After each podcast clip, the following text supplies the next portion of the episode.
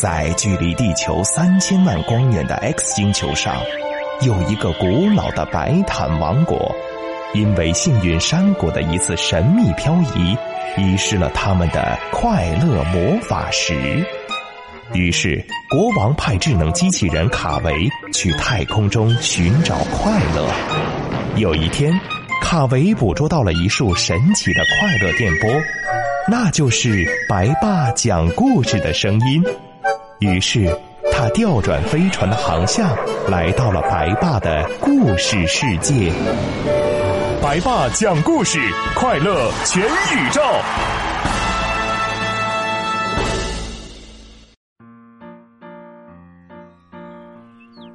白爸，你最近天天写故事、录故事，还要陪那么多小朋友聊天，一定特别累。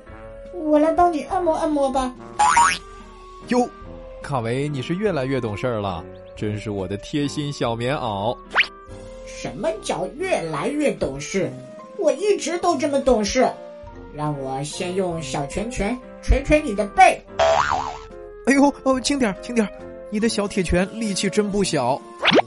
来吧，你闭上眼睛，好好享受一下吧。来，电脑先关了，手机我也帮你放一边儿。嗯，真舒服。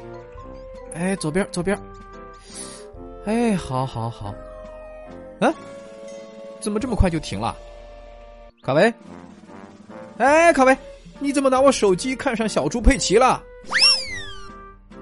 我就看一小会儿，就一小会儿。好好好，看在你给我捶背的份上，就给你看一集，就看一集啊！看好了就得完璧归赵。好的好的，用完了必须给你拍照。这都哪儿跟哪儿啊？我说的是完璧归赵，赵钱孙李的赵。你也不姓赵啊？哎呀，看来我又得给你上课了。手机先放好了，一会儿听完故事造好句，我就给你看小猪佩奇。那好吧。话说在战国时期，有一回，赵王得到了一块宝玉，叫和氏璧。秦王知道了，就派人送来了一封信。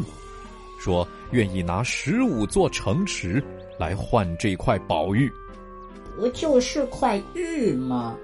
有那么值钱吗？你先听我说啊！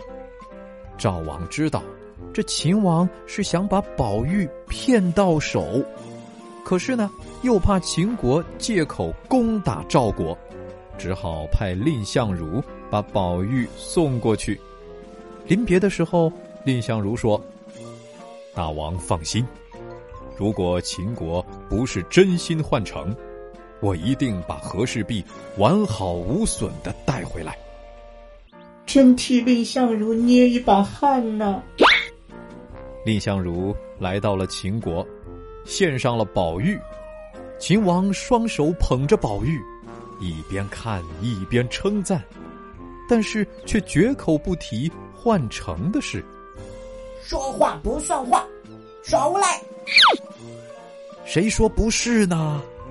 蔺相如也知道秦王没有诚意，就上前几步，说：“这玉虽好，可是也有瑕斑，让我指给您看。”哎呦，残次品啊，那更不值钱了。那是蔺相如故意这么说的，秦王却信以为真。吩咐侍从把和氏璧递给蔺相如，蔺相如接过玉，退后几步，靠着宫殿的一根大柱子，站定，理直气壮地说：“我看您并不想交付十五座城池，所以把玉要了回来。您要是逼我，我的头颅和这块宝玉就一起撞碎在柱子上。”说着。举起了和氏璧，不要啊，不要啊！玉碎了不要紧，脑袋撞破了可就糟糕了。秦王可没你那么担心蔺相如，不过他也怕摔坏了宝玉，急忙叫人取来地图，随手就指点了十五座城池。可是蔺相如知道，秦王还是没有诚意，于是就说：“和氏璧是奇珍异宝，在我动身以前，我们大王斋戒了五天。如果大王您诚心，也应当斋戒五天。五天后。”我再把宝玉奉上，秦王只好同意了。我看他是想逃跑吧。嘿，被你猜中了。蔺相如回到住处，马上就让随从带着和氏璧抄小路回到了赵国。那他自己呢？这下秦王还能饶得了他吗？过了五天，秦王知道和氏璧已经被送走。非常生气，可是后来，他冷静的一想，如果杀了蔺相如，非但得不到和氏璧，还会弄僵两国的关系，于是就下令放了蔺相如。蔺相如就回到了赵国。你看，完整的一块和氏璧归还给了赵国，这就叫完璧归赵。啊，出趟国真不容易呀！